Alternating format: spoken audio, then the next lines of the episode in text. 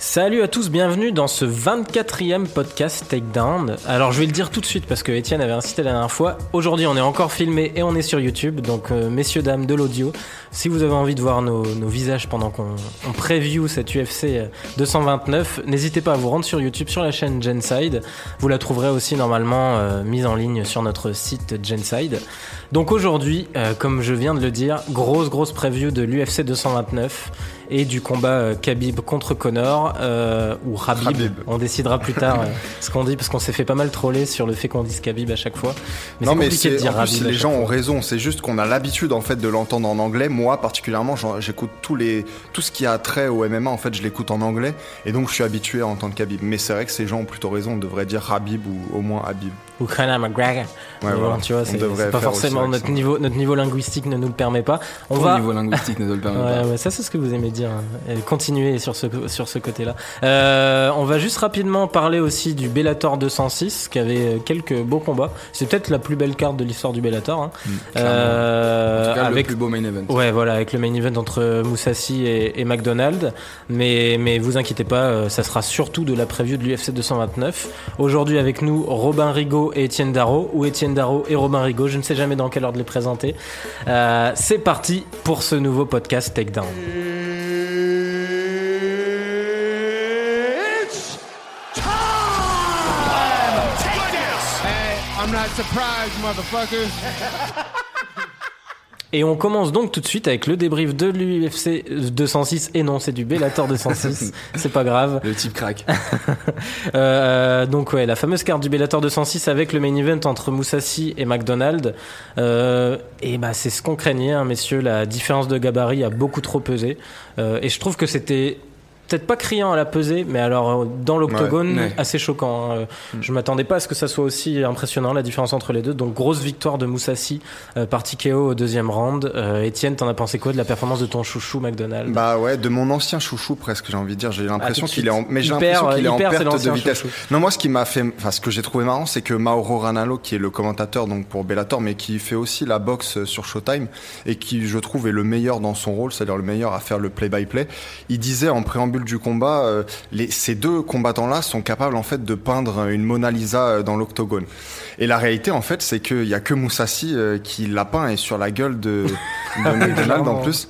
Euh, je veux dire, euh, c'était une performance sans défaut. C'est rare de voir ça en fait euh, dans un octogone ou Surtout face à quelqu'un une- comme Rory McDonald. voilà, dans le MMA ou même en boxe, c'est rare de voir une performance sans, sans défaut. Euh, son jab particulièrement, il était vraiment euh, brillant. Tu vois, c'était comme un coup de pinceau de Léonard de Vinci pour le coup. C'était vraiment beau et il a contrôlé et dominé tout le combat du début jusqu'à la fin grâce presque uniquement à son à son jab. Je rappelle d'ailleurs aux gens qui me disaient à l'époque, euh, dont certains pas à cette table, qui disaient que, euh, pas que qui bah écoute, écoute, mais qui disaient que Golovkin euh, avait gagné euh, le combat contre Canelo puisqu'il avait mis plein de jabs. Là, je leur montre ce combat et voilà ce que c'est contrôler le combat grâce à un, grâce à un jab. Quoi. Faudra Et comme- un Du coup, je, je Golovkin sais pas, je sais s'arrête pas si on repart, si on repart directement sur la boxe ou si- non, Ah, surtout stop. que j'ai gagné les points maintenant, donc tu vois. Stop. J'ai j'ai des billes. Non, mais, euh, mais euh, je voulais revenir aussi là-dessus. C'est-à-dire que tu as raison, McGregor, il était clairement pas dans la bonne catégorie. Là, McGregor il était, euh, McGregor, ouais. Je l'ai vous avez vu, il anticipe Ouais, déjà là, là, l'IFC 229. des, euh, des formations professionnelles. non, mais euh, C'est ton pull qui fait ça. ouais. McDonald, euh, il a été, euh, il était pas dans la bonne catégorie. Déjà, c'était évident euh, dans la cage parce que on, on voyait qu'ils étaient pas, comment dire, McDonald, il était pas en, en super forme en fait. Enfin, Bah, de toute façon, il s'est, il s'est justifié derrière. hein, Je sais pas si t'as vu. Il a. euh, mais, mais, mais surtout, je voulais, je voulais dire avant que tu, tu t'emboîtes, euh, que tu m'emboîtes le pas plutôt. Euh, je C'est un podcast euh. Ouais, non, je, non, je voulais dire que, euh, bah, surtout, euh, les deux, quand ils étaient face à face en train de se rendre des coups, en fait, il y en avait un qui était gargantuesque par rapport à l'autre, quoi. Ouais, ça c'était impressionnant, mais on l'avait, euh, enfin on l'avait dit non parce qu'on avait zappé de, on avait zappé de parler de. On en avait parlé en fait quand l'annonce avait été faite à Ouais, l'époque. c'est ça. ouais. Et enfin, la clé du combat, c'était clair, c'était celui qui arrivait à dicter, euh, dicter les rythmes du combat. On sait que McDonald, de son côté, son, son gros avantage, c'est qu'il arrive à amener les échanges au sol face à un gros striker et inversement. Donc il peut utiliser sa lutte et surtout son gros avantage en position dominante en ground and pound pour euh, effacer les strikers. Et c'était déjà euh, comme ça qu'il avait conquis la ceinture en middleweight. hein, Ouais, ouais, ouais, au exactement. Face à hein. Lima, ouais. C'était une performance un peu. Non, pas une- contre. euh, Ah, tu parlais de McDonald là? Ouais, je parlais de McDonald. En gros, c'était une grosse habilité à vraiment renverser et amener le combat où il, où il le, le souhaite. Moussassi, pour le coup, c'est un mec qui peut rivaliser avec n'importe quel striker et qui a un jeu vraiment, un gros game de, de- en position dominante au sol. Et du coup, la clé du combat, c'était un peu celui qui arrivait à, de- à dicter le rythme. Et euh, ouais, bah, comme a dit Etienne, il n'y a, pas- y avait même pas, même pas photo. C'est vraiment Moussassi, dès le départ, qui a imposé, qui a imposé le rythme du combat et qui. Le, le- le sort du combat était, entre guillemets, joué dès, la, dès, la, enfin, dès les premiers échanges. On voyait pas, euh, pas forcément comment euh, Rory pouvait s'en sortir. Puis même sur l'intensité des coups portés, c'était Mm. assez criant parce que Rory a touché. Hein, Il y mais, a euh, quelques bons coups, ouais, mais, mais, ouais. mais finalement, on sentait que ça, ça, y a pas un moment où ça mettait Moussassi Ouais, en non, mais difficulté, après- à l'inverse de McDonald qui dès qu'il prenait ses fameux jabs. McDonald, euh, il s'est, euh, il s'est justifié, donc il a envoyé un, un petit message d'ailleurs sur les, sur les réseaux en disant bon bien évidemment bravo à Moussassi qui avait pas d'excuses, mais pour le coup il a fait un petit peu comme euh, Ngannou l'avait fait à l'UFC 226. Il a dit je suis vraiment pas arrivé mentalement dans la cage. Et il a expliqué que pour un combattant, enfin ce que tout le monde dit, quand il est pas vraiment mentalement, généralement ta performance ça suit pas. Et ça peut quand même expliquer parce que même si euh, c'est Étienne qui le disait souvent que généralement c'est la personne qui est la plus euh, la plus forte quand il y a un- une égalité entre les skills de combat, c'est vraiment la personne la plus forte, la plus massive qui peut prendre le dessus sur les échanges. Mais là, Rory, il était vraiment pas, pas à son image, enfin pas comme on l'a vu d'habitude par Et exemple. la manière dont il s'est retrouvé au sol aussi était assez Ouais, il fait un criante sur la euh, bah, il bah, tente une surtout, espèce de takedown sauf qu'il peut. Ouais, c'est ce qu'on euh, appelle un Imanari roll. En fait, c'est un espèce de, c'est pour euh, arriver direct à, un- à choper la à cheville. une, euh. un- une che- un- une clé de cheville, ouais. Mais c'était un peu euh, désespéré aussi. Ouais, c'était, bah, en, en tout cas, c'est, je sais pas si on peut dire que c'était désespéré, mais en tout cas, il sentait que ça allait pas du tout dans le Ouais. sens qu'il avait prévu. Et t'as vu quand il l'attente de- À peine euh, Moussassi commence à, à voir le truc venir et le Ouais, il se met un déjà peu, sur et son dos, ouais. il, Mm. il se cache derrière ses bras. Ouais. euh, Mais surtout que c'est dangereux et c'est vraiment un acte étonnant un de le voir comme ça. Je, voudrais que- revenir euh, sur un truc que Robin a dit, c'est que, euh, et je suis d'accord avec toi, en fait, je pense que non seulement Moussassi, c'est l'un des meilleurs strikers euh, des poids moyens, mais c'est peut-être même tout simplement le meilleur. Moi, je, dis- je le disais déjà à l'époque, face à un mec comme Whittaker, j'aimerais bien voir ce combat. Bah, c'est exactement que la question que tu m'as devancé que j'allais faire. Je, fais un petit listing rapide quand même des mecs que. Moussassi a plié. hein. T'as du McDonald, donc Weidman, Uriah Hall, bon c'est moins impressionnant, Belfort, Letes, Anderson, Dan Anderson, Ilir Latifi, OSP, euh, Gary Goodridge pour les plus anciens, Mark Hunt, euh, Melvin Maneuf. Enfin le mec, Après, c'est un, monstre, hein, mais quand tu regardes le bilan de Whitaker, c'est la même chose. Pour avoir la ceinture, il a quand même traversé les enfers. Pour avoir la ceinture, ok, mais je veux dire, euh, tu regardes, en fait, Moussassi, il a toujours été sous-côté, moi, je trouve. C'est 45 victoires en carrière, euh, ancien non, champion, je crois, du Strike Force. Ouais. Euh, clairement, en UFC, il méritait son title shot avant de partir parce que, justement, il n'avait pas été bien géré par l'organisation. C'est pour ça qu'il est parti au Bellator. Il gagne son title shot au bout de quoi? De, de combats. Deux combats, bah, comme Rory McDonald, les deux ont fait un combat de chauffe et Rory. ont pris, euh, ont pris Là, il s'impose sans aucun souci. Moi, je suis d'accord, je pense Après, actuellement que Moussassi pourrait largement plier Whittaker. Ça serait intéressant à voir. Mais je sais quoi. pas si C'est tu te souviens, mais son premier combat au Bellator, ça avait été une décision vraiment très controversée. Ouais, il avait Ouais. galéré, c'est vrai. Des- je crois que c'est décision unanime, la déci- enfin, Mais les juges c'est- annoncent une décision unanime alors que vraiment c'est contre un russe. Je me souviens plus de son nom. Shlemenko, non, Ouais, c'est ça, bah, ouais. c'était plutôt chaud. Mais euh, du coup, j'ai oublié ce que je voulais dire. De toute façon, c'est pas grave, on allait conclure là-dessus parce que si on va avoir le temps Ouais. de preview euh, l'UFC 229, ça risque d'être short. Il faut quand même qu'on cite le co-main event euh, entre Attends, Rampage. juste, je voulais quand même juste revenir avant. Après, on passe, on passe rapidement à la Heureusement que suite. je dis qu'il faut couper ça- court. Non, mais ça montre aussi à quel point, ça nous a rappelé à quel point c'est incroyable de devenir, de devenir double champion dans une organisation de MMA. Mm. Ça fait aussi relativiser sur Surtout la dans ces catégories plus Bah, lourdes. Plus c'est lourd, plus c'est difficile. Ça aussi. fait un peu relativiser sur les performances de Conor McGregor et Daniel Cormier et surtout Daniel Cormier Mm. comme vous dites sur les catégories lourdes qui a quand même créé la surprise en tapant Miocic par KO. Mm. Donc bravo au final. Non, c'est clair qu'on a vu clairement la différence, surtout euh, pour un combattant qui, techniquement, euh, Rory McDonald est monstrueux. Euh, même si c'était pas le vrai Rory Oui, McDonald. j'ai retrouvé juste ce que je voulais dire. Ah, et puis bah, après, après, définitivement, on conclut. Euh, non, mais c'est que il y, a- y a une période aussi où Moussassi, pour le coup, il était beaucoup moins en forme. Il avait l'air beaucoup moins motivé. Il était toujours apathique. Il, est, il avait l'air de se réveiller avant, juste avant d'entrer sur le- sur scène. Tu me diras, ça a pas beaucoup changé, mais je veux dire, Il est quand, il est même beaucoup plus, euh, il est quand même beaucoup plus actif dès le début du combat, quoi. Tu vois. Et maintenant, ça se ressent sur ses performances, en fait. Euh, du coup, pour passer juste au co-main event, on va pas en parler longtemps, hein, mais c'était beaucoup plus fun que ce à quoi je m'attendais. Euh, c'était le combat entre Rampage Jackson et, et Wanderlei Silva, donc la vieille rivalité. Hein, Jusque-là, c'était euh, Wanderlei qui menait 2-1 euh, dans leur Ouais. rivalité, euh, donc euh, qui, qui date. que Hein, ouais, premier c'est combat, depuis c'était Pride. 2003, ouais. 2003 ça. au Pride. depuis le Pride. Euh, et là, du coup, grosse victoire de Rampage. Bon, qui était clairement le moins peu athlétique des deux, en fait. Euh, C'est-à-dire que, bon, il faut bien le dire, hein, c'est un peu l'ombre d'eux-mêmes, les deux. Euh, mais bon, il y a le mérite d'avoir Mais toujours... Rampage, cette- déjà, on dirait qu'il a mangé Rampage, en fait. Ouais, Ah ouais, on c'est dirait ça. qu'il s'est mangé Mais lui-même. honnêtement, moi je me suis amusé quand j'ai maté le combat. Du coup, ça m'a- j'ai pas pu m'empêcher d'aller voir une photo de leur premier face-off. C'est incroyable la Mm. différence de gabarit, quoi. Les mecs se sont bouffis avec Même là, là, il lui prenait 14 kilos, je crois, à la pesée. Qui ça Rampage prenait 14 kilos Ah à ouais, ouais, bah, de toute façon, il pourra pas passer en dessous de ces, Ah ces poids-là, hein, Rampage, ça se voit. Mais même Vanderlei, déjà, est bien bedonnant et bouffi, quoi. Euh, Et encore, il a rasé sa moustache. Déjà, c'est un plus. Parce que c'était vraiment chum. Après, il a une tête toujours aussi carrée. Ouais. Mais, euh, mais en tout cas, ouais, grosse victoire de Rampage euh, qui. Alors, c'était marrant parce que Vanderlei continue à vouloir faire ces espèces de gros rushs en mode berserk là. Euh, Avec le bras, euh, ouais. l'overhand, Avec l'overhand euh, balancé au-dessus, euh, Jackson s'est pas laissé avoir et lui a mis un gros gros KO dans le deuxième round. Mm. Euh, belle image entre les deux qui se sont serrés dans les bras à la fin. Qu'on dit qu'ils étaient chauds pour un cinquième. On verra si ça se fait. Faudra peut-être finir ça un jour. Déjà, quand même. le, le plus impressionnant, c'était peut-être justement le, la poignée de main et, et Ouais. le train, parce que c'était inédit, ça, pour le Mm, coup. on sait Autant les KO, on était habitués. Après, on sait que c'est aussi monté aujourd'hui. Ils sont à un âge, les gars, où je pense qu'ils s'en foutent un Au peu. Pride, je suis pas sûr que c'est. Non, au Pride, Ouais, non, ouais. mais aujourd'hui, bah, de toute façon, au Pride, ils étaient tellement chargés comme des mules que, Mm. Ouais. à mon avis, ils avaient pas vraiment Ils la capacité de réfléchir là-dessus. c'est ça. Donc voilà, en tout cas, c'était c'était sympathique et on sait que ça ramène du fan, ce genre de combat.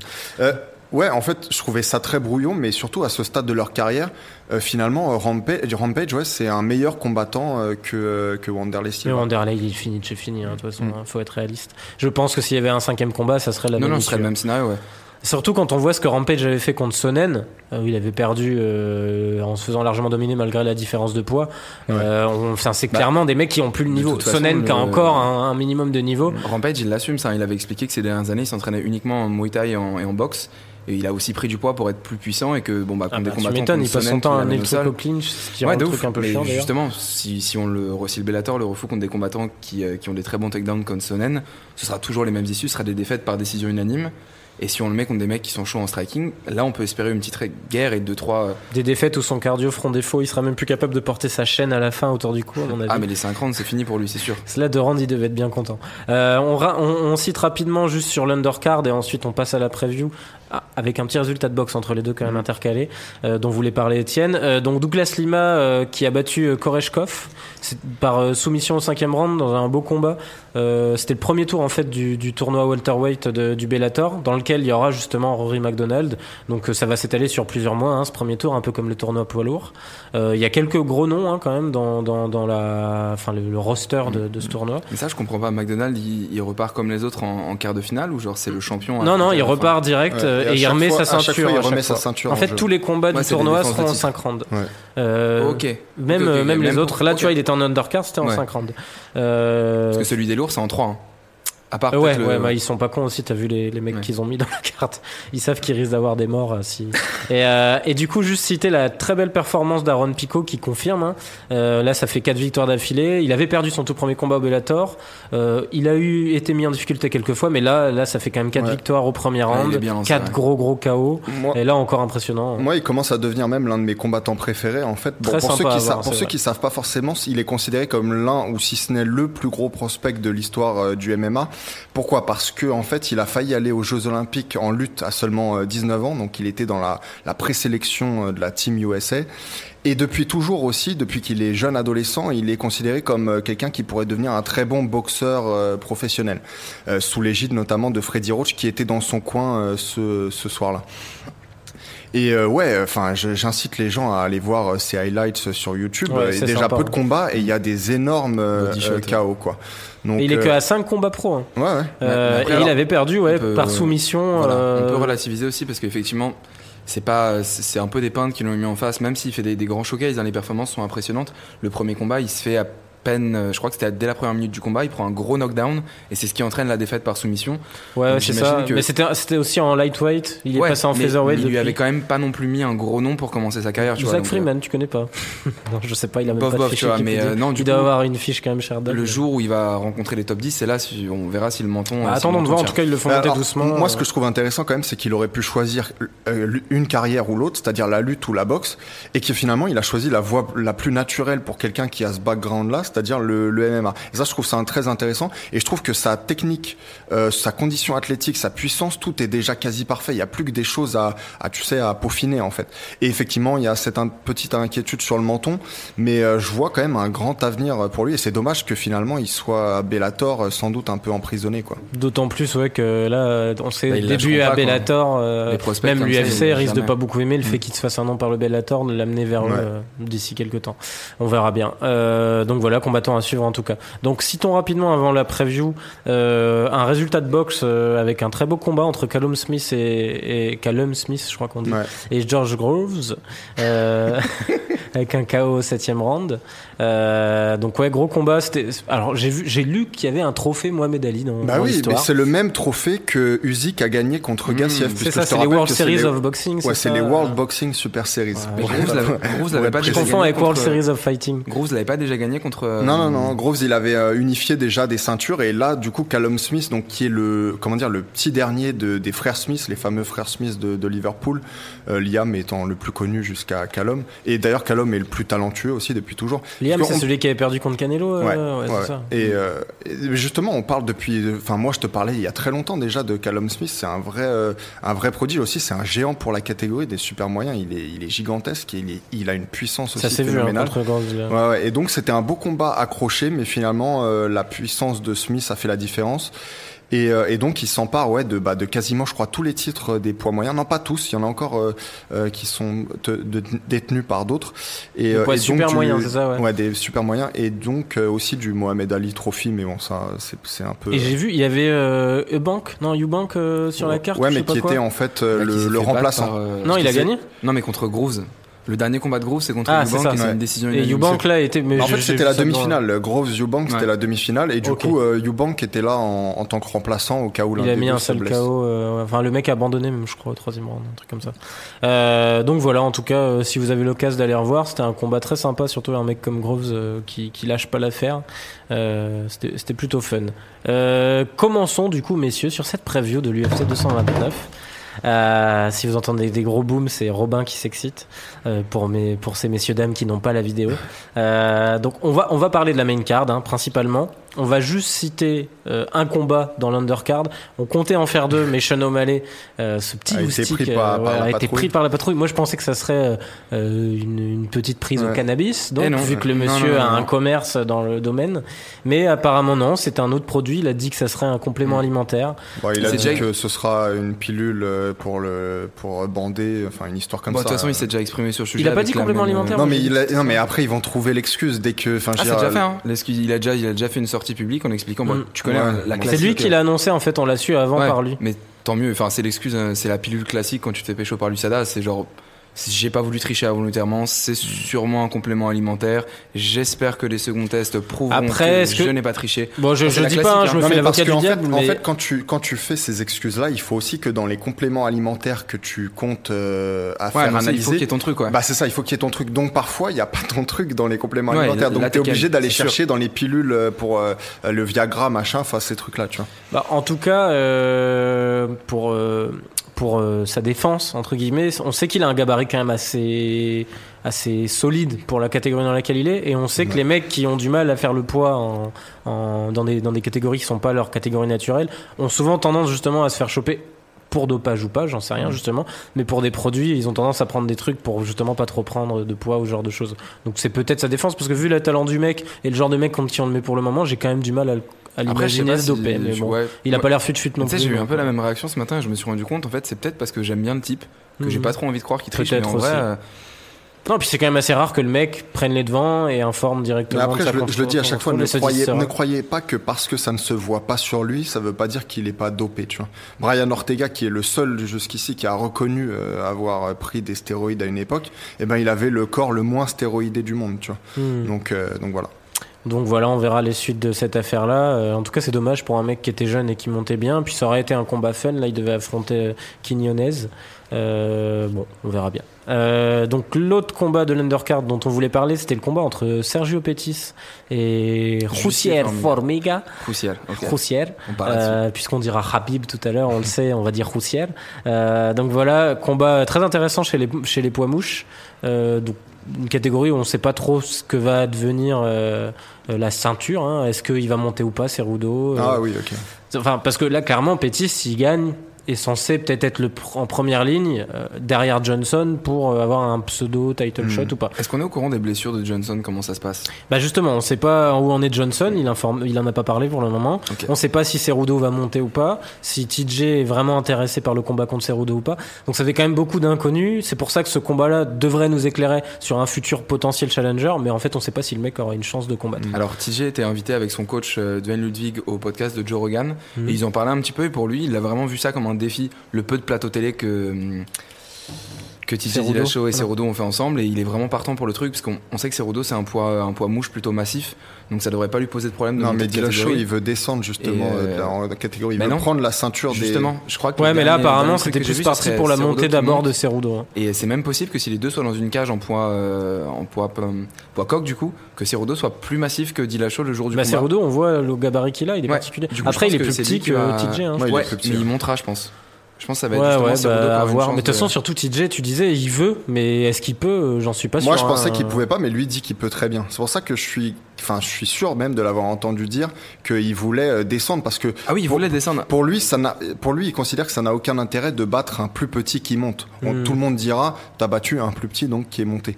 Lui, il préfère euh, descendre puisqu'il dit qu'il peut le faire apparemment facilement euh, pour prendre cette ceinture et devenir en plus euh, champion dans deux catégories, quoi. Tu vois. Donc voilà encore un truc qui va prendre du Ce qui est temps la, à se ce qui est la panacée en plus actuellement. Tout le monde veut devenir champion dans deux catégories. tu Maintenant, vois. ça Même à Bellator. s'il y a des catégories ouais. créées. Hein, coucou. Nate Diaz et Dustin Poirier, qui essaient de créer leur propre catégorie Ah bah tout non, mais seul. tu, tu sais que je pense que si cette catégorie là, dont on commence à parler des 165 pounds, elle était créée, je pense qu'il l'inaugurerait avec euh, McGregor. Donc Oui, bah, après ce combat là ouais. peut-être. Attendons Il l'inaugurerait pas avec euh, Diaz contre euh, contre. euh, ça enfin, fait- Ça m'a fait rire de c'est pas c'est pas un mauvais Non, combat, non, hein, mais bien, quand t'as mais quand t'as Connor juste en bas, enfin juste derrière, c'est un peu dommage quand même. Après contre qui tu le lances Ouais, justement puis ça, sur justement contre le vainqueur de l'un des deux là, tu vois. ouais. Ah, Ouais, tu vois peut-être une trilogie genre pour le, la 165 Bah, je pense que, enfin, pour moi, c'est c'est c'est un no-brainer, comme on dit en anglais. C'est c'est simple comme mot. Je sais pas si cette catégorie va être lancée parce qu'au final il y a tellement eu d'appels au secours euh, sur les Mais dernières elle sera années pas euh, lancée, de combattants, elle pas sera pas lancée verra. de suite. Si. Connor la veut vraiment, c'est possible que ce soit fait, en- que ce soit fait en Ça vrai. dépendra aussi beaucoup du résultat entre Connor Ouais, et, sûr. et, et Khabib, pardon. Euh, donc voilà. En tout cas, pour revenir à Sergio Pettis contre Formiga, donc Pettis, hein, c'est clairement l'avenir de la catégorie. C'est Ouais. le petit frère d'Anthony Pettis, mais bien meilleur que lui actuellement, proportionnellement à leur catégorie. Euh, donc il a seulement 25 ans. Là, il est sur sur, euh, je crois, une série de Ah non, il avait perdu contre Cerudo, c'est ça, Ouais, dans son avant-dernier combat, et depuis il s'est relancé. Il avait perdu contre Cerudo et je me demande s'il a pas perdu aussi contre Benavidez. Non, il a battu Benavidez Ah par ouais décision partagée, justement. Ok. ouais. Difficilement. Euh, bah justement, dans le combat après Cerudo, il a perdu en décembre de l'année dernière euh, contre Cerudo. Euh, C'était le, dernier combat de Cerudo avant d'affronter Demetrius.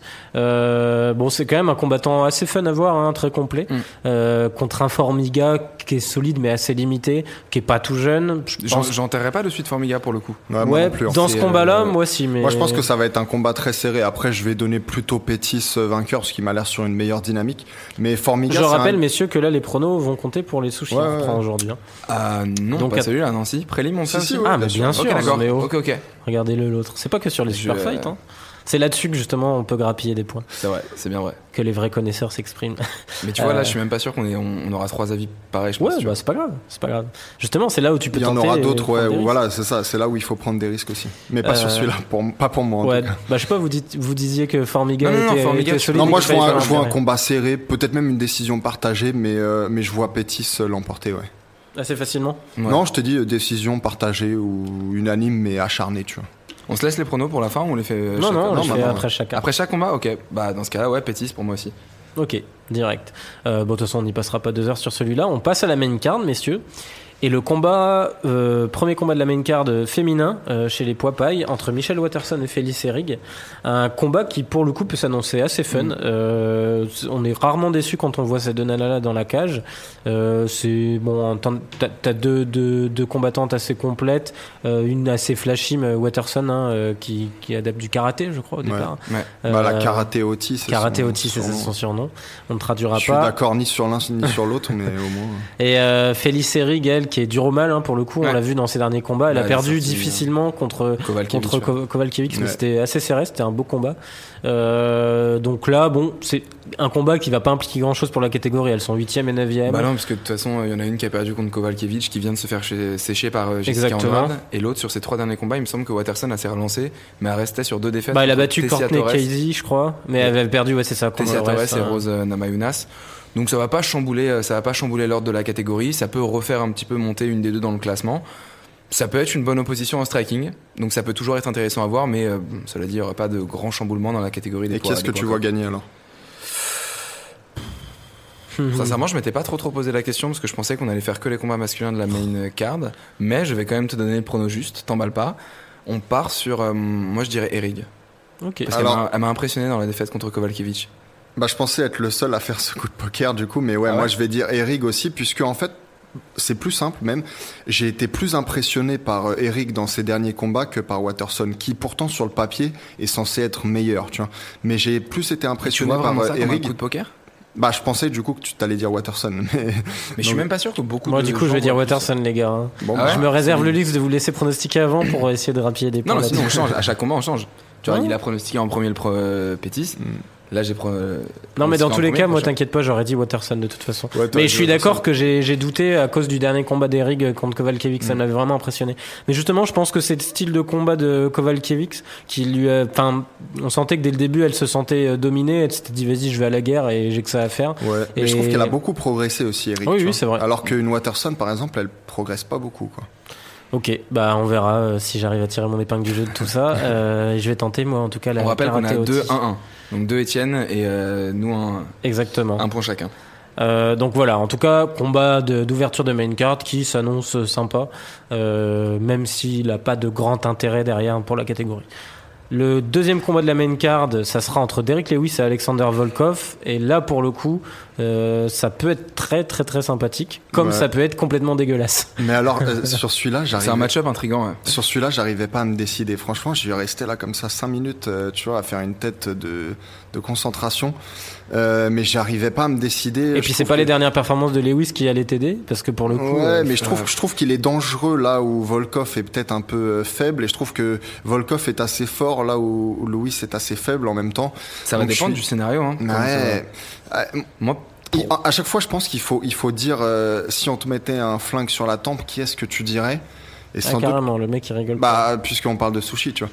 Mais, mais, euh, mais donc, sans doute que je dirais Louis, mais putain, Ah je ouais suis un peu, ouais. ah bah, on va pouvoir commencer à, à faire évoluer le sushi game parce que moi j'ai Volkov. Moi j'ai Volkov aussi. hein. Mais euh, enfin, pareil Non, non, qu'Etienne, hein, moi j'étais plutôt partagé, mais le truc c'est que je pense que Volkov peut grappiller des points en striking. Lewis, il a peut-être intérêt si jamais il voit qu'il est un peu frustré avec la longe de Volkov à l'amener au sol et essayer Moi, je sais euh, pas ce d'être qu'elle en donne, la, position ouais, la, dominante. la défense de lutte de Volkov. J'ai checké, il a trois soumissions en carrière comparé à ses KO, c'est pas grand chose. Et Contre Verdum, il s'était bien démerdé, mais c'était Verdum complètement. mais tu vois, fini, contre quoi. Verdum, par exemple, à chaque fois qu'il l'a mis knockdown, à aucun moment Volkov il a essayé de finir au sol. Tu vois, à part le dernier knockdown où il a Ah non, bah, il est pas fou contre Verdum, ça aurait été Tu vois, complètement même, con. même un- dans le quatrième round, je crois même un Verdum déjà un peu, euh, un peu terminé, il a eu du mal. euh, Il voulait jamais essayer de finir au sol avant le dernier knockdown. Moi, j'ai plusieurs théories autour de, de, Lewis, en fait. C'est pour ça que je mets Volkov, mais moi, j'ai pas hésité du tout. Euh, c'est que Lewis. euh, Alors là, je- dans les commentaires, personne dira qu'on dit Louis, et pas Lewis. Ouais. Moi, je préfère dire Lewis. Euh, et du coup, ouais, non, pour, euh, pour Lewis, euh, Levis, j'ai j'ai pas hésité du tout parce qu'en fait, pour moi, le mec en a plus rien à foutre de rien. Et il s'est retrouvé deuxième de la catégorie euh, parce qu'il a, il a affronté un Ngannou complètement apeuré lors de son dernier combat Mm. et que malgré ça, il a pas été capable de prendre le dessus de manière euh, évidente. Ouais. Il avait quand même perdu. Sa dernière défaite, c'est contre Mark Hunt il y a pas longtemps. hein. Quand tu vois les performances de Mark Hunt Et il dit qu'il a depuis- mal au dos aussi.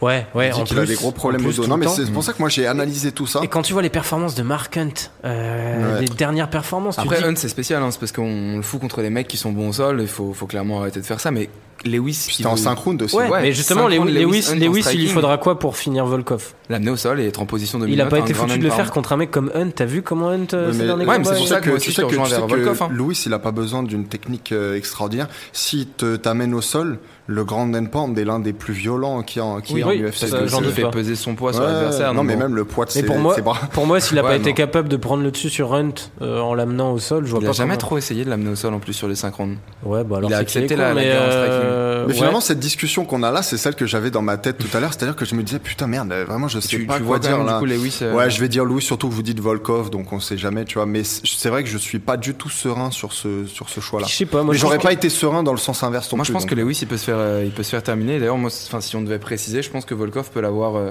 Ah ouais, moi, moi je vois Volkov Par KO euh, aussi, ouais. ouais, par KO deuxième round. Bah Louis, il a pas non plus le meilleur menton. Donc c'est Mhm. possible, ouais, c'est possible. Mais ça devrait être un vrai test hein, pour le coup, parce qu'on sait que Volkov dans la catégorie là est, est peut-être l'un des plus complets.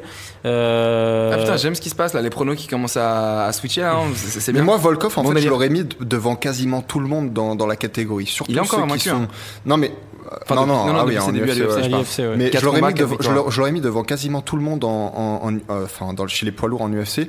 Mais Louis, j'ai l'impression que c'est le, c'est pas le bon match-up pour lui. Moi, j'aurais bien aimé Non, voir. je suis d'accord. Ça, ça va Curtis être un- en fait, Volkov. ça va être une vraie confirmation Mm. pour moi ce combat. Oui, c'est vrai. Donc euh, c'est, c'est- ça passe ou ça casse quoi. Euh, mais en tout cas un combat qui s'annonce euh, assez fun. hein. C'était un des premiers qui avait été annoncé d'ailleurs sur la carte de l'UFC 229 Mm. à l'époque.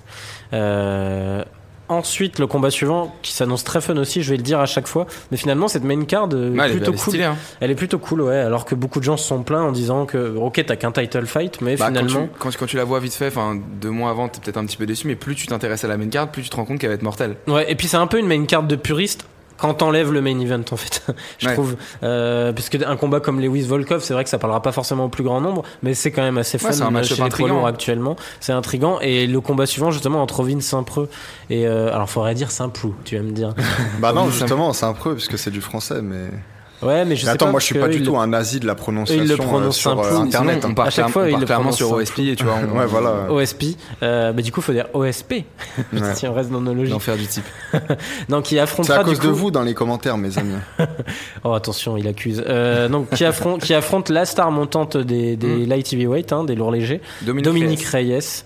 Euh, et là, là, bah, pour le coup, j'ai l'impression qu'OSP est là pour servir de ce qu'on dit tout le temps de Ouais. gatekeeper Mais à Dominique Reyes, mais attention, Attention. exactement. Voilà. Euh, Saint-Prou, il est, tout- enfin, bah, du coup, je me retrouve à dire Saint-Prou. Ouais. Saint-Preux, il est toujours aussi imprévisible.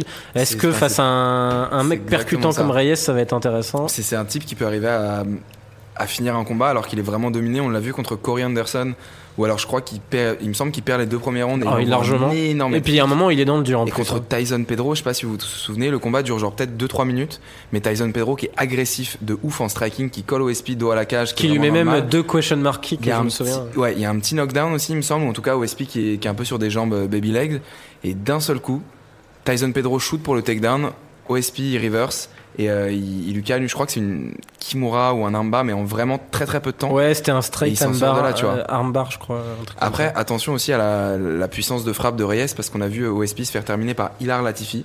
Ça, je l'avais pas vu venir pour le coup. Ilyar. Excuse-moi, moi. On est vraiment pas bon sur la prononciation aujourd'hui. Qui était Mais, hilar euh, ce soir-là ouais. pour le coup. Oh, oh, oh, oh. Waouh. Bon, moi, je... de rattraper ouais, ta- moi je m'en vais. Du coup, moi je, de rattraper ta connerie de prononciation. moi, je pars sur, euh, sur OSP qui, je pense, se fera peut-être dominer, sera peut-être dos à la cage, mais c'est peut-être au final là, là où il est le plus dangereux. Et je me demande s'il peut pas encore ressortir un finish comme ça, sorti de nulle part. Et Reyes, même si OSP, ils l'ont un peu mis comme le faire valoir, il est pas encore assez, euh, assez sur le déclin pour que ce soit vraiment un mec qui fasse monter les nouveaux prospects. Donc je, moi, je partirais sur OSP. Ok. Euh, pour moi, Reyes, c'est l'une des futures stars de la division. Alors à chaque fois, je dois mettre tous les guillemets qu'il y a derrière star et cette division, ou les divisions lourdes, puisque donc euh, on sait qu'ils sont assez limités. Mais malgré tout, je vois ce, combat être une véritable révélation pour lui et le faire entrer dans un nouveau, euh, enfin dans une nouvelle catégorie, si j'ose dire. Donc euh, je pense qu'il va battre euh, Saint-Preux. Peut-être pas par KO, même s'il est très explosif, un ancien joueur de football américain, un bon niveau universitaire.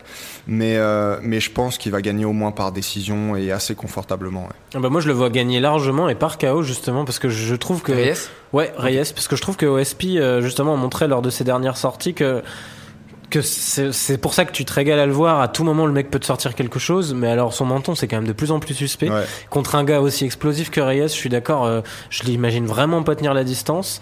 Et euh, enfin Reyes c'est quand même euh, 9 victoires en 9 combats 8, 8 finishes avant Ah non, mais le- je- je suis au premier round d'ailleurs. À l'U- à l'UFC il est que sur des finishes au premier round. Le dernier combat contre Canonnier il Ah, c'est l'a un démantelé. euh, Mais mais je, je suis d'accord avec vous au final. Moi, c'est canonnier, que hein, je suis moi d'accord, quand je mise, pas, euh, quand je mise sur c'est vraiment je vois un combat où il va se faire largement dominer mais il va, il va arriver Ouais, à non, sortir un c'est truc. C'est Ouais, ouais, pour ça que le combat est Après, intéressant. qu'on soit d'accord, le sushi game, c'est ça aussi, c'est miser sur des petites pépites qui Bah pour gratter un petit maquis. Donc moi, on est je- aussi là pour donner des pistes Mais le, le- le truc que- que- qui m'intéresse aussi dans le- la carrière de Reyes, c'est qu'il est entraîné par son petit, enfin son petit frère ou son grand frère. Ouais, je crois que c'est son grand frère. Mais donc en fait, il a toute une team qui lui est quasiment dévouée. En fait, c'est tous des gens qui sont euh, là pour lui. J'imagine qu'ils font venir des sparring pour lui, etc. Ils sont dans une toute petite équipe, un tout petit, euh, une toute petite salle. Et donc, euh, je pense que ça, ça peut jouer aussi, surtout dans ces catégories-là, où finalement, voilà, tous les, tous les, tous les adversaires se ressemblent un peu, ils ont tous à peu près le même niveau de technique. Je pense que quand tu as une team qui est exclusivement derrière toi, ça peut être pas mal. Ouais.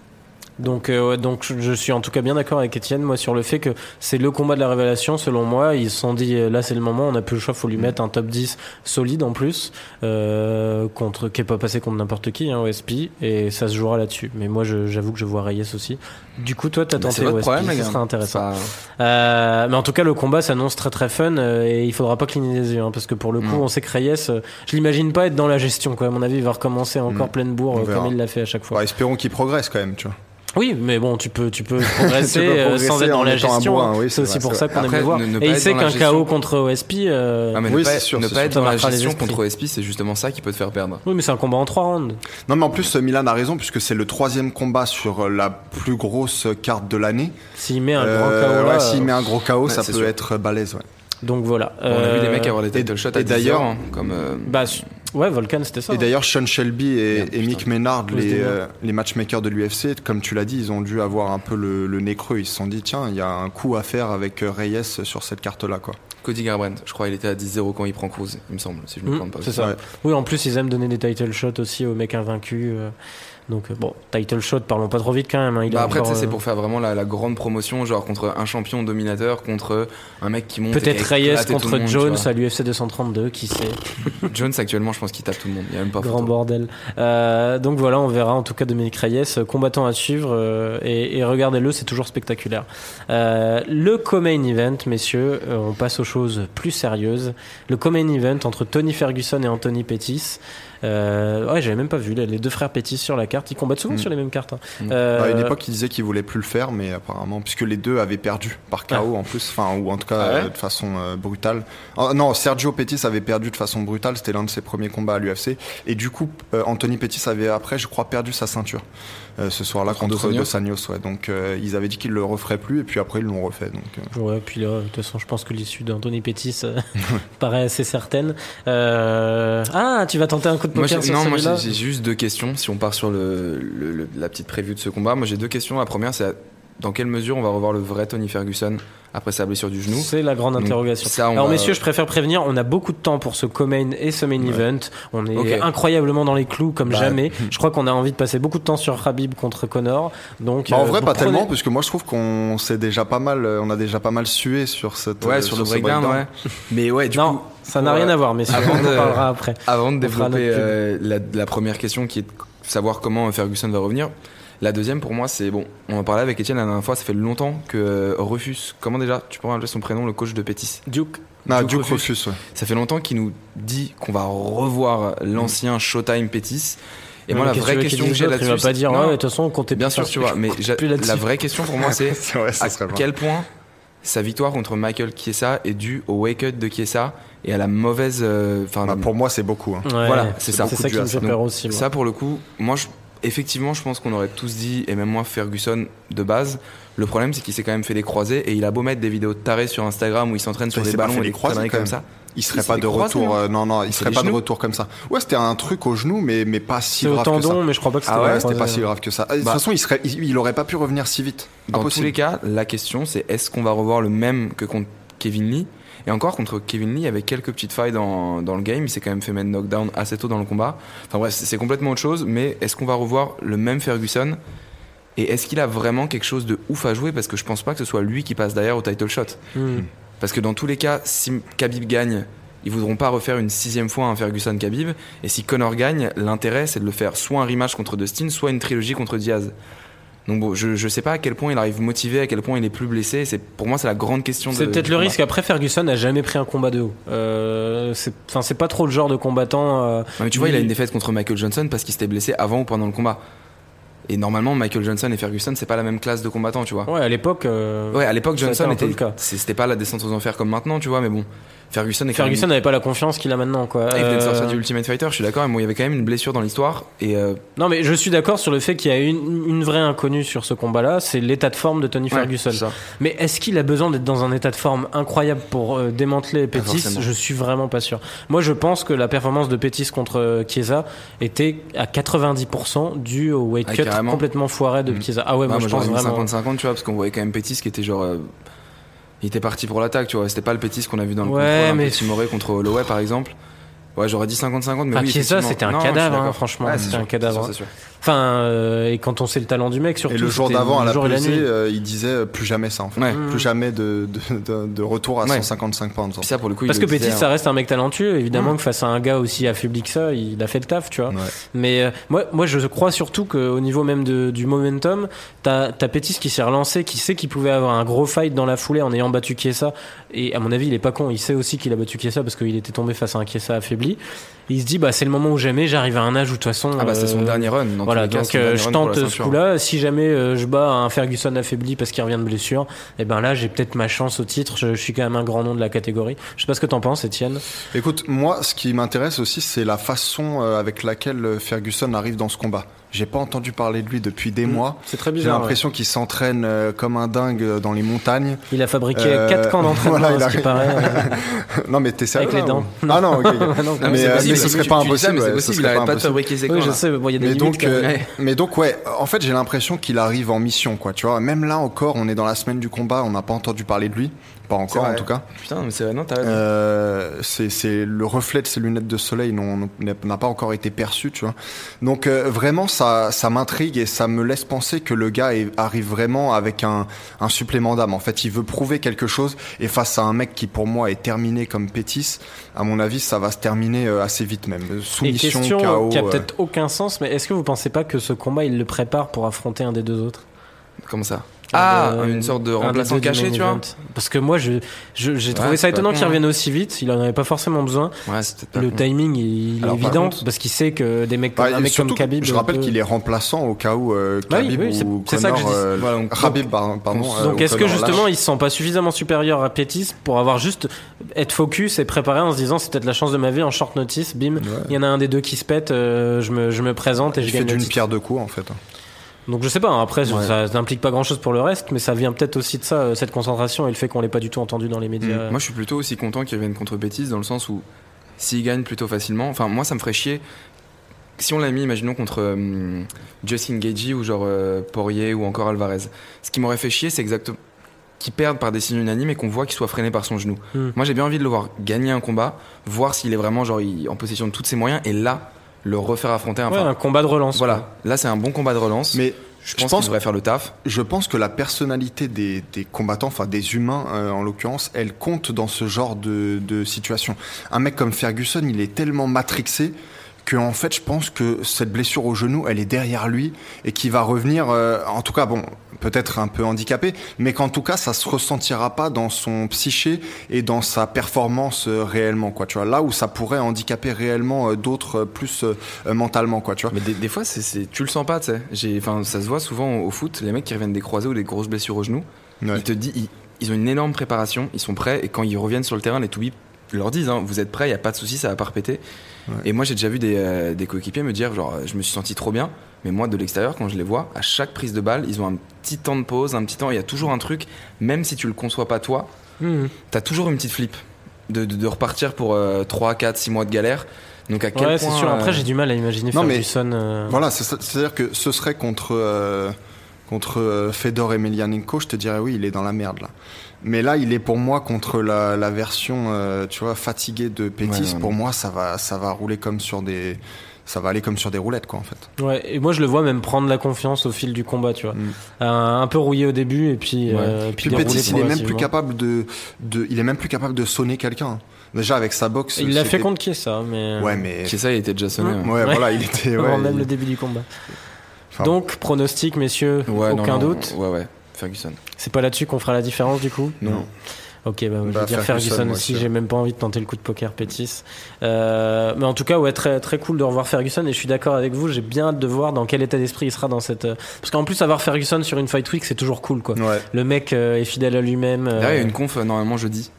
Ouais, bah Et cette fois-ci bien. avec tout, euh, avec public plus tous les combattants. Non, non, non, je crois, il me semble qu'il y a que euh, Connor et Khabib. Ah ouais? Que les autres, ils seront à la, Ah ça pour le coup. au Media. Day, en fait. Ouais, Ah ouais? mais Ah. sans doute que d'un point de vue de la, des gens à tenir, tu vois, de chaque côté, c'est Ouais. un peu plus simple comme ça. Tu Ah vois. ouais parce que ça veut dire que Ferguson Bah, est surtout soit du que, côté de surtout Khabib que McGregor, il, il commencerait aussi à, à toiser euh, Tous les euh, autres. Ferguson et puis pourquoi pas les autres. Donc, tu vois. euh, Bah, il a donné une interview. Bon, non, on en reparlera peut-être euh, peut-être quand on débriefe le, le, le main event. Ouais, tu peux anticiper. Bah, je sais pas, il y a l'interview de McLife là, parce que du Ouais. coup, il s'était refusé à toutes les. euh, Bah, c'est en plus qu'il l'a partagé tout à l'heure. Il y, y a pas mal de trucs intéressants. Déjà, une fois où il dit qu'il c'est un petit peu un petit regain de kiff pour le, pour le fight game pendant, pendant son absence. Mais le plus intéressant, c'est qu'il déclare clairement que déjà, si Khabib se retire, il dit il y a, en gros, il y a quelques mois, quand il a su que le combat était officialisé, il a vu le common event entre Ferguson et Pettis et il s'est dit putain si Khabib se retire il dit mais moi je m'en bats les couilles de me taper contre un des deux tu vois. Moi ce qui m'intéresse s'il se retire c'est d'aller le pécho dans la rue dans son camp d'entraînement et vraiment me taper avec lui. Et le deuxième truc intéressant c'est que tu vois que le type est déjà tourné vers l'avenir parce que genre, il parle de Nate il parle de Dustin qui vont combattre et il parle également d'une montée en welter pour Tyrone Woodley ou d'attendre la descente de GSP et il met un peu en garde tout le fight game en disant genre vous faites vos trucs mais moi j'ai toujours un œil sur vous et ça va un petit peu en accord avec son nouveau contrat de 6 combats à l'UFC où là il revient ouais, vraiment pour rester et consolider une legacy la tu vois. euh. donc il y a Bah, de toute façon, on n'en doute pas, mais on les connaît, hein, les noms des mecs euh, bah, vendeurs. t'as trois super fights à faire le premier c'est contre Khabib Khabib mes plus plates excuses toute façon, de très loin. Tyrone Woodley GSP Ouais, après moi, pour moi, celui sur lequel il vendra le plus, c'est sûr et certain, GSP. ça sera Nate. Non, ça sera ah Nate. ok ok Il vendra toujours plus sur Nate. On Mais se tu vois Nate compte. par exemple je Les deux records de pay-per-view de l'histoire de l'UFC, Mais surtout, les ce deux qu'il dit dans contre cette Nate. hein. interview, ce qui a l'air de vraiment l'intéresser, justement, c'est cette création euh, éventuelle d'une catégorie des 165, tu vois. Mm. Et c'est pour ça que je vois, euh, je le vois venir gros comme une maison, euh, un combat contre Nate ou contre Poirier, mais ce serait quand même un peu con euh, contre Poirier, quoi. Donc, euh, bah, justement, on va pouvoir en parler euh, en passant euh, au main event. En tout cas, on conclut sur ce common event. Tony Ferguson, on le voit favori tous les trois, ça par paraît assez décision ou évident. par finish tiens juste comme ça Euh, par décision, moi je le vois. ouais Euh, Moi, ouais. je vais même te dire par finish. Moi, je vois décision parce que c'est en trois rounds euh, et que je pense qu'il va dérouler en striking et que Pettis va, euh, en gros, sortir euh, grandi du combat en, en se faisant pas finir. Ouais. Mais, euh, mais on verra. Et du coup, ce common event entre Khabib Nurmagomedov et Conor McGregor, vous avez, vous avez vu, on arrive à le tenir le Khabib pour le moment. Mais par contre, t'as dit co-main event. Mm. tu t'es dit trop concentré sur la Putain, prononciation J'étais déjà, j'étais déjà dans Ouais, l'anticipation trop du focus Khabib. sur le Khabib Euh, c'est pour ça, il faut dire Khabib, messieurs, il faut dire Khabib, c'est tout. Euh, donc enfin, on croise les doigts. Est-ce que le combat va avoir lieu? Je préfère citer avant tout ça, il a commencé à le faire tout à l'heure, notre ami Étienne, notre breakdown. Euh, voilà, on a lancé un nouveau programme, on vous en avait déjà parlé dans les précédents podcasts, qui a été diffusé sur notre page Facebook, euh, la page Takedown. On l'a aussi diffusé sur site. Euh, donc c'est l'analyse complète en quelques points clés, euh, en, ça dure 5-6 minutes au total, de nos deux amis ici présents, hein, Étienne et Robin. on a tourné en one shot d'ailleurs Voilà, euh, ouais, oui c'est ça, une, une- un Une grand one shot. minutes, Il n'y a pas eu trois ou solide, quatre hein. prises par sous-partie, c'est clair, hein, on révèle pas les coulisses. Euh, Euh, Non, mais par contre, faut dire qu'il est pas sur YouTube parce que euh, du coup, on a été, euh, on a été emmerdé par l'UFC. Ouais, en fait, on se doutait euh, au niveau des, des- En fait, on a voulu, pour illustrer cette analyse, montrer quelques images euh, de combat. Euh, c'est toujours plus parlant, vu que c'était une analyse technique. Et le souci, c'est que en Plus entre- tactique d'ailleurs, je dirais que. Ouais, tactique et technique, effectivement, mais très tactique. C'était donc beaucoup plus parlant. On avait, un, on a un écran, vous verrez sur cette vidéo derrière nous. C'est pas là-dessus qu'il y a eu des soucis, mais l'UFC aime pas qu'on insère trop d'images de combat. Et vu qu'on a dû faire certains plans de coupe avec des images de combat, ça a un peu posé souci. On s'est dit, on va pas prendre de risque, on ne met pas ça sur YouTube. Euh, donc voilà, mais vous la trouverez sur Facebook. Voilà. Euh, N'hésitez pas à nous donner votre avis, hein, même, euh, même en, en commentaire. Pour le moment, la vidéo marche bien. C'est assez didactique, assez pédagogique. On va pas trop loin. Alors à tous ceux qui nous, qui nous critiquent en disant vous n'êtes pas combattant, vous n'avez pas le droit de. Bah, Bah, déjà, temps, vous le savez pas. Déjà, vous le savez. Ouais, déjà vous le savez pas. Euh, non mais même si de deux, on de a pu pratiquer euh, certains sports de combat, mais de toute façon euh, c'est pas. déjà de deux regarder le canal Football Club avec Pierre Ménès Ouais et puis et puis la question Donc est même déjà- pas là, c'est que le, non mais le- t'as plein de trucs comme ça enfin, Non, mais le surtout- rôle d'un journaliste, Enfin, c'est avant tout d'analyser je veux- avec je du recul euh, un, Milan, un je- sport. Je, veux pas trop qu'on aille euh, là-dedans parce que je considère que ça mérite pas de. Ces gens-là méritent pas de, de réponse. Mais par contre, Bah euh, si, ces gens-là font partie non mais aussi non des mais gens parce qui que regardent. oui mais Non, pour moi, pas- ça mérite une réponse à partir du moment où c'est constructif. Dans le Oui, sens où. mais, mais c'est ça l'est pas, dès, justement. dès que t'as un argument que- flingué en début de commentaire, pour moi, ça annule toute tentative de construction derrière. Oui, mais les gens après ont le droit de penser ça. Ah ouais, Nous, non, non, c'est juste sûr. pour Ah, donner notre les- avis les gens, les gens ont tout à fait le droit de pas être d'accord ou de trouver que ça manque de ceci ou de cela, mais, mais les gens qui, qui euh, comment dire, qui disent directement sans, sans rien que Oui, c'est monter dans un quoi, voilà. octogone et on verra. Voilà, non, ça c'est ridicule. Et, et puis surtout, voilà, c'est pour ça que je tenais à dire que c'est plus tactique que technique. On se prend pas pour Dan Hardy. On n'est pas en train de, de décortiquer chaque mouvement de chaque combattant et de se prendre pour des combattants euh, professionnels. On en parle justement d'un point de vue tactique et ce que n'importe qui qui regarde beaucoup les sports de combat, en, réalité, est capable de faire dans une certaine mesure, tu vois, d'analyser technique, euh, tactiquement un combat, quoi? Et ce qu'il faut aussi préciser, c'est que, enfin, pour pas qu'on qu'on- qu'on- qu'on comprenne de, de mauvaise façon mes propos, c'est aussi que nous, on prend carrément les commentaires négatifs ou avec des améliorations en compte s'ils sont constructifs. Dans le sens où, euh, je sais pas si on peut les citer, mais tout ce qui est genre puceau, vous vous prenez pour des journalistes. C'est-à-dire que moi, je vais On pas. en a eu un aussi où apparemment Voilà. on passe notre vie sur Brazers. Donc monsieur, Ah, je sais pas si vous êtes amateur ça. de Brazers, on n'ira pas dans Mais les du détails. Qu'est-ce que, qu'est-ce que tu veux que je fasse sur un commentaire comme ça? Est-ce que je vais me poser et me dire? Est-ce que je suis un puceau de journaliste tu Non, vois mais de toute façon, c'est pas grave, c'est le royaume euh, Internet, Ouais, c'est le ouais, royaume du troll aussi. Ça fait partie du jeu, moi ça me gêne pas du tout. Mais c'est juste pour expliquer, pauvre je- je- on, a, on a un avis tactique, effectivement, avec du recul euh, et un point de vue sur un combat. L'idée c'est de donner des pistes d'analyse autour de ce gros combat qui fait parler.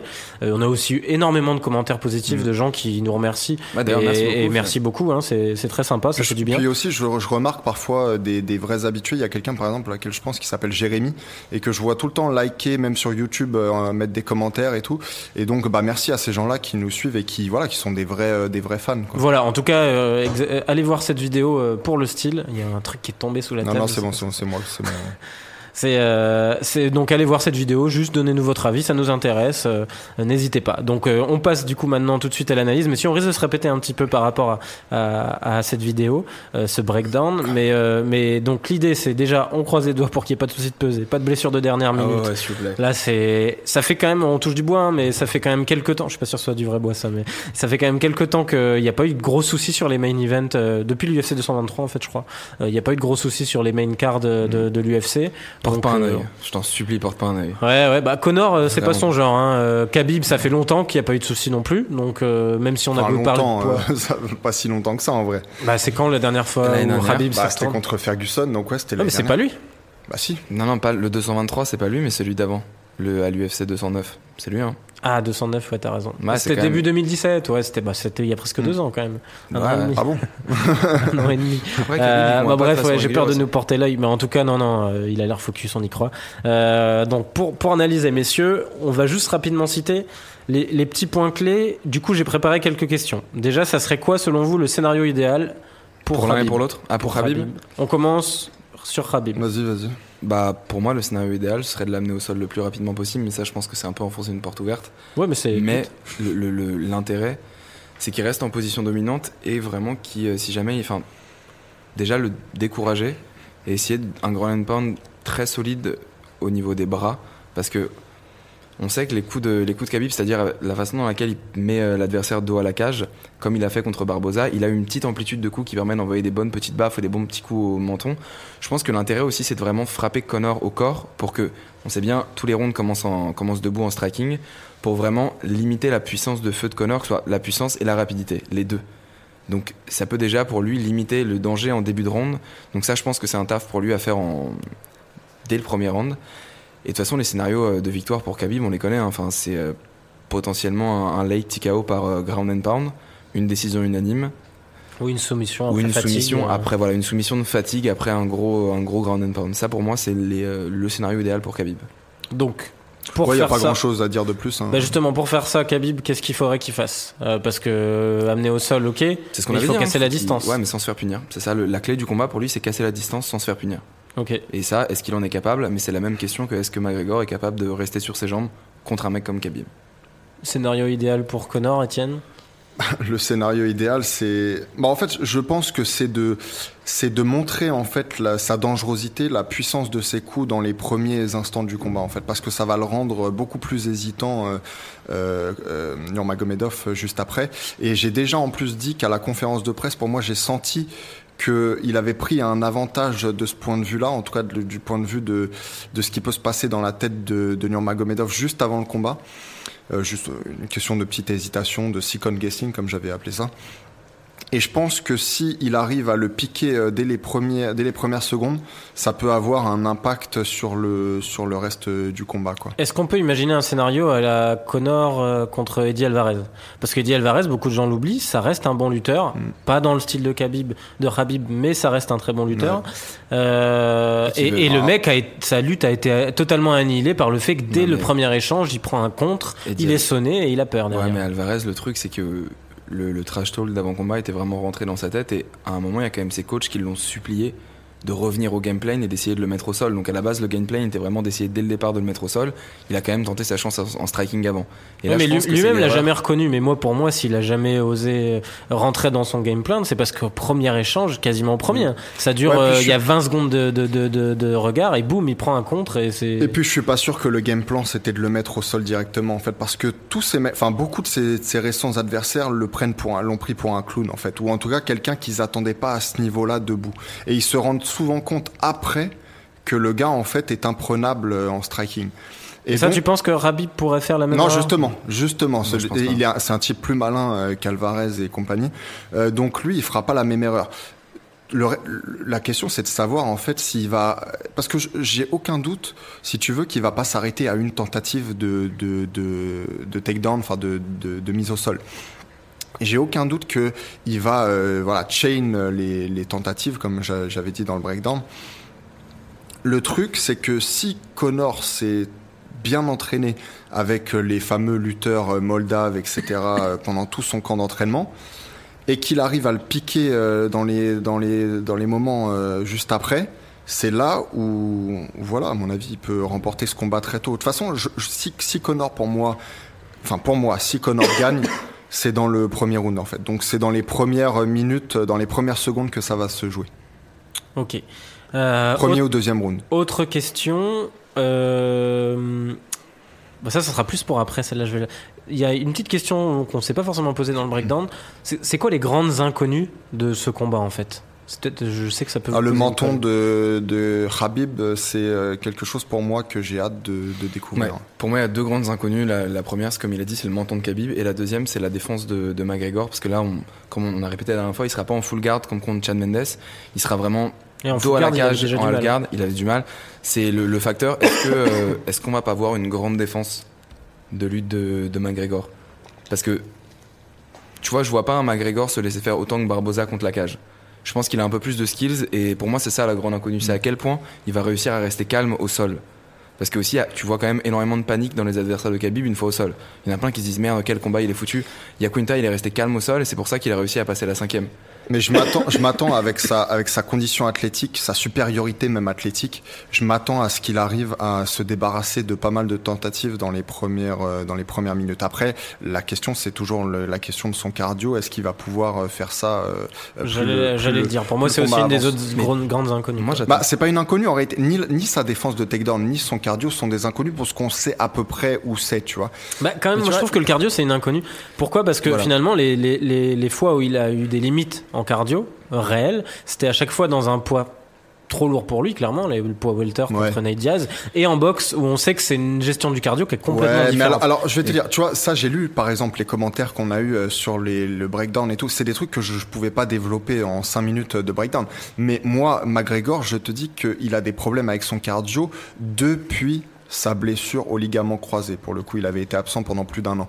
Euh, quand il revient, contre Mendes, quand il mal. revient face à Branda, contre Mendes, il était pas mal. Regarde-le au sol contre Mendes quand il se fait rosser, il est pas rincé du tout. Ah, il est pas rincé, mais je t'assure qu'après tu regardes euh, son quand il est quand il se relève, tu regardes ce, la, la façon. euh, oui, il a les yeux un corps. peu dans le vague. Il est, il est, il est pas terminé, mais il est, il est bien, bien fatigué. Contre euh, Brandao, quand il revient de sa blessure, il est ultra fatigué au moment où le chaos arrive. Dieu soit loué.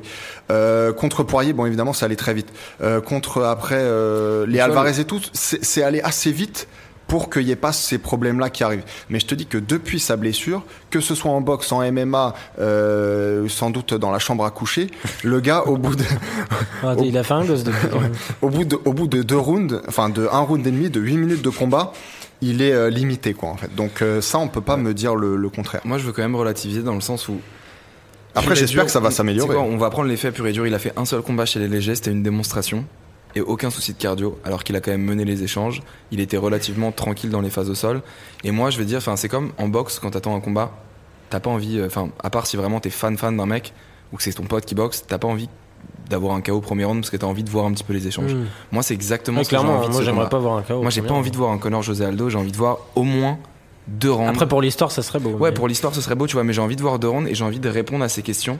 J'ai envie de voir si Khabib peut casser cette distance, mais j'ai aussi envie de voir Connor au sol, pas du tout en position dominante, et me, me voir comment, comment il se démerde. C'est juste ce qui m'intéresse. J'ai envie de voir assez de combats pour répondre à ces plusieurs questions et pour qu'on arrête du, du coup de- d'avoir encore des inconnus. Mais Au moins deux rounds, et même si ça se finit dans le 3, je suis très content. Mais tu sais que parfois un tout petit échantillon te permet aussi de Oui. répondre à ces questions. Tu vois, si, je suis bien si, euh, si Khabib, enfin Khabib, s'il se prend un KO dans les, pre- dans les premières 30 secondes, peut-être pas les 10 premières secondes, mais dans les 30 premières secondes, à mon Ouais, avis, ça tu auras répond au déjà vu pas mal bah, le menton, mais tu auras aussi, parce que je te garantis que dans les 30 premières secondes, il, Il y aura déjà deux tenté tentatives euh, une tentative. pas- Donc, s'il les réussit pas dans les 30 premières secondes, tu pourras te dire que ça aurait pu arriver dans les 30 premières secondes, Ouais. ça aurait pu arriver à la 4 minute, ça aurait pu arriver à la 8 minute. Au-delà de la 8 minute, par contre, je réponds plus de ce qui peut arriver, tu vois. Je, suis- je suis bien d'accord, mais c'est plus par kiff personnel hein, pour avouer que je veux Mhm. voir des. euh, au Non, moins- mais moi je suis d'accord. Je suis d'accord. Moi, j'ai jamais été aussi heureux en regardant des sports de combat que quand euh, Connor a mis KO Aldo en 13 secondes. Et c'était une bonne période de ma vie en plus. Donc, si ça peut se refaire dans les mêmes, euh, dans les mêmes un peu euh, euh, Regardez-le le trucs, et ben, je suis, je suis content. Bah, de toute façon, oui, je Moi, suis je- avec le. Moi, je dirais non pour. Moi, je vois bien Connor au deuxième round. Ah là, j'ai pas encore demandé les pronos. Ah ouais là. Vous Bah, te- avancez, les gars. Je te le file, mon pote. Connor, deuxième round, je viens de te le dire. Vous, vous êtes en train de, de regarder le chrono, c'est pour ça, je sais. Vous êtes des bons petits élèves, on est pile dans le timing là. On a encore 5 minutes. J'avais juste une question C'est la euh, pression. rapide pour conclure un peu. Enfin, il y, en a- il y en a une autre après, peut-être derrière, qui ouvrira vraiment la conclusion.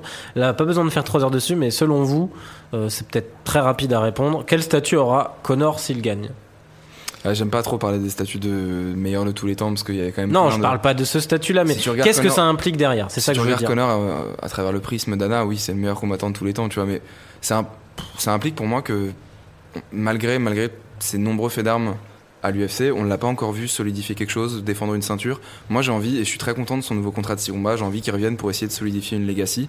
Et quitte à ce qu'il prenne plusieurs défaites, moi j'ai envie plutôt qu'on s'en souvienne comme un mec qui a vraiment jamais refusé un truc et qui tente les super fights contre Woodley, même si dangereux, qui tente contre GSP. J'ai envie de voir le plus grand nombre d'affiches spectaculaires pour me régaler en tant que fan, plutôt que de le voir euh, défendre. euh. Après, défendre contre les poids légers, tous les poids légers sont bons dans le top 5, donc bon, ça fera que des, que des beaux combats. Mais euh, je préfère me, me régaler, moi, en voyant des, beaux affiches, des belles affiches, pardon, quitte à voir une, défaite, euh, une nouvelle défaite de Connor. Et toi, Étienne Eh ben moi je suis pas d'accord justement. Je trouve que les défaites ça suffit pour lui. Je trouve qu'il a déjà loupé le coche de devenir la plus grande star du sport au monde.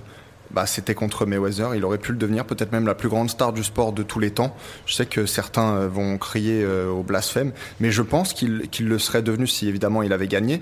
Et je pense que ces défaites, elles amenuisent un peu, euh, tu vois, à la fin, son, son potentiel de iconique en fait, son potentiel dans, dans l'histoire, tu vois, dans l'histoire des sports de combat et dans l'histoire du sport euh, tout court. Si il gagne euh, contre Khabib, alors forcément ça le relance sur des bons rails. Par contre, du point de vue simplement du MMA, je pense qu'il peut euh, euh, clairement euh, rentrer dans la discussion des meilleurs de tous les temps. ouais. Et Parce qu'en plus, il aura répondu à toutes les questions qu'on s'est toujours posées sur lui. C'est-à-dire, les strikers, ça y est, c'est réglé. Euh, les lutteurs, maintenant, est-ce que euh, ça va être réglé? Euh, donc, donc voilà, c'est les dernières questions qu'on attend pour savoir s'il était finalement le combattant le plus complet du monde. Quoi. Et même question, messieurs, sur Habib. S'il bat Connor, qu'est-ce que ça implique bah Parce qu'on en parle ça- moins souvent de ça. Ça implique que sa première défense de titre se fait contre l'un des mecs qui est déjà, je pense, dans la discussion pour les meilleurs de tous les temps, donc ça le rentre dedans. Est-ce que c'est pas Et le après- combat pour confirmer pour Habib Parce qu'il a beau être invaincu, on Ouais. continue Ouais, ouais, à dire qu'il a jamais affronté un grand Non, non, non, ce qu'il serait, a- ce serait incroyable pour lui. Et puis après, ça le met sur des énormes, des énormes rails pour, euh, pour continuer sur les défenses de titre, parce qu'après, il y a du monde. hein. Il y a Alvarez, bon lui va peut-être repartir au Bellator, mais t'as Kevin Lee qui va revenir parce qu'il est quand même jeune, il a quand même encore beaucoup de choses à prouver. T'as les mecs comme Justin Gagey qui au final sont pas les meilleurs sais pas combattants. s'il Bah, jusque-là, au final, mais- tu vois, il ira peut-être pas jusque là, mais contre un mec comme Khabib, Ouais. Gaethje, il a un passé de lutteur. c'est un bon. C'est pas un mec que tu peux amener au sol facilement. Mhm. Et en striking, pour le coup, va te débarrasser de Gaethje. mais il faut que Gagey arrive jusqu'au title shot. Ouais, ouais, non, non, non. qu'à force Bien sûr, de mais tu vois, même ça, un mec comme Dustin Poirier aussi, ou un mec comme Diaz, tu vois, t'as plein de match-up intéressants. Donc, moi, je pense que peu importe le vainqueur, On sait que ça ira vers de la défense de titre derrière. moi, ce qui me fait chier, pour revenir sur la création de la ceinture des moins de 165, c'est qu'il y a tellement de belles affiches en poids léger qui sont à faire dans les trois prochaines années. Ça me ferait chier qu'on s'éparpille sur deux catégories. Moi, j'ai envie de voir des Kevin Lee remonter, j'ai envie de voir Poirier affronter. Bah, déjà, Diaz, je suis archi saucé que ça se passe. J'ai envie de le voir affronter Khabib, j'ai envie de le voir affronter Connor. Tu vois, il y a trop de belles affiches pour qu'on. Après, bien évidemment, c'est pour la santé des combattants. Nous, on n'a rien à dire là-dedans, tu vois. Mais bon, il y a tellement de belles affiches en léger, ce serait dommage de s'en priver. Ouais, si euh, Khabib gagne, euh, en fait j'ai envie de dire Khabib, ça me fait chier. Euh, si, si Khabib gagne, euh, je pense que bah déjà ça fait de lui évidemment le meilleur euh, léger au monde et pour le coup il n'y a plus personne pour lui disputer ce, ce titre. Tony. Et puis, euh, et puis euh, à mon avis ça le rentre aussi dans la, dans la discussion pour les meilleurs légers de tous les temps parce que je considère que en tout cas en termes de, de potentiel sur ce que j'ai vu, certes en, en un seul combat, mais McGregor est sans doute l'un des meilleurs euh, légers de tous les temps, même s'il n'a pas voilà, dé- défendu autant de fois que euh, d'autres. Euh, et donc je pense que euh, une victoire donc, contre, contre Connor, elle, elle rendrait ces deux services à, à Khabib. Ok, messieurs, merci. Donc, prono pour finir. Qui Connor, commence? Mon Connor et. euh, Ah oui, d'ailleurs, est-ce qu'on se dit qu'on se fait euh, finish ou pas comme euh, le Canelo Non, non, on fait pas ça. On arrête ça. Bah, Connor, bah, C'est- à cause de ces saloperies de points Juste bonus pour une vieille décision qu'il est en tête. Là, bah, ju- juste comme ça, par comment dit, je donne un petit, un petit seconde, petit KO parce que je pense que ça peut se passer comme ça, mais Connor, ouais. Ok. Euh, moi, McGregor par KO dans le premier round. Ok. Bah, il va tenter la. Ah, je le sais, il va le tenter. Ah, mais moi, ça sûr, il m'énerve. va le parce tenter, que... c'est sûr. il va le- Non, non, mais sois honnête, tu vois. Tente pas, tente pas non Ouais, mais plus ça pour, euh, m'emmerde qu'on soit trois à dire Connor, quoi. C'est trop. Ah, j'en étais sûr. On se fait déjà traiter de, de, de, J'en de- étais sûr qu'il allait de le tenter. fanboy là, à tout bout de champ. euh, euh, Et donc, nous avons le premier Khabib, si je ne m'abuse. Et donc, je vais dire Connor. Connor au deuxième round, moi, je vois. Mais, mais honnêtement, chers amis fans de Habib, je, c'est, il faut faire un prono, tout simplement. Ouais, pas c'est pas parce qu'on Clairement, c'est on- pas on insultant envers Khabib. est- Exactement, tu vois. Ouais, c'est pas pour ça que qu'on ne l'aime pas, au contraire, même on aime exactement. bien ce combattant aussi. Euh, exactement. Enfin, et même vous le verrez choses que j'ai pas trop aimé, euh, à chaque fois j'en parle, mais l'histoire de se moquer des SDF avec son cousin. euh, On ne reviendra pas sur ce débat. Mais euh, non, mais en tout cas, oui, non, c'est pas, c'est pas être pro McGregor, c'est juste un prono. Et le momentum aussi, euh, j'aime bien, j'utilise tout le temps à tort à travers ce mot-là, mais on sait que dans ces moments-là, qui vont vers le combat historique, euh, il est un peu. Qu'est-ce que tu es en train de Je suis me en train faire de péter une énorme crampe là. Il a une crampe après une heure de Aïe, podcast. Non, non, mais Bravo. j'ai- eu foot tout le week-end, je suis dans le mal de ouf. Et du, du coup, pendant que Robin se tortille sur sa chaise, euh, Putain, allez pas- voir la vidéo rien que pour ça. C'est pas le bon moment pour que ce soit filmé, sa mère. Euh, non, je pense que, enfin, Connor, en fait, on sait qu'il va vers ce genre de combat avec une sérénité et un- une concentration qu'on voit assez rarement, en fait, euh, chez d'autres combattants. Euh, et je- nous a pas encore prouvé qu'il avait euh, cette capacité-là euh, dans un grand combat. Khabib, du coup, n'a jamais été dans un super fight finalement. Mm. L'UFC 223 aurait pu l'être, euh, enfin en partie face à Tony Ouais, Ferguson. Et finalement, c'est devenu un combat un peu de seconde zone euh, euh, face à un mec qui est solide, mais qui était pas du tout le contender. Là, il est face à un gars euh, qui, qui, qui a l'habitude de ce genre de combat euh, hypé. Est-ce que Et il qui va supporter cette pression-là? C'est la grande McGregor question. aussi avait dans son interview là pour son propre site, il avait l'air dans une super forme aussi et très intense. euh, Il rentre dans cette. euh, J'avais parlé de à la précédente conférence de presse, j'avais dit que pendant la semaine de combat, il deviendrait placide, froid, glacial, calculateur et c'est ce qu'il est en train de, de devenir là. Il est en train de se transformer en prédateur. Donc attendons de voir. Euh, voilà, on l'attend tous avec beaucoup d'impatience. Euh, samedi 6 octobre, le super fight, hein, peut-être le plus beau combat de l'histoire de l'UFC, en tout cas le plus attendu, je pense. Mm. Euh, et évidemment, euh, émission le lundi suivant. Vous inquiétez pas, on la filmera aussi celle-là euh, pour faire un, un gros débrief de, de toute cette carte. Et essayez de regarder ce combat en direct aussi. euh. Ouais, pour Ouais. le coup, ça vaut le coup. Ça vaut le coup. Euh, Si vous entendez quelqu'un dans votre rue qui gueule à 5 heures du mat, bah, c'est probablement moi en fait. Euh, si vous non, on précisera pas où t'habites. Euh, donc voilà, merci. partout, moi, partout. Un enfant de la terre. Euh, mer- merci en tout cas de nous écouter, euh, de nous regarder de plus en plus, euh, de regarder Robin avoir ses crampes d'après d'après foot. Ça fait plaisir. euh, comme un fragile. Euh, on, on- on revient la semaine prochaine. Merci à tous et à très bientôt. Ciao. À bientôt. Hey, I'm not surprised, motherfuckers.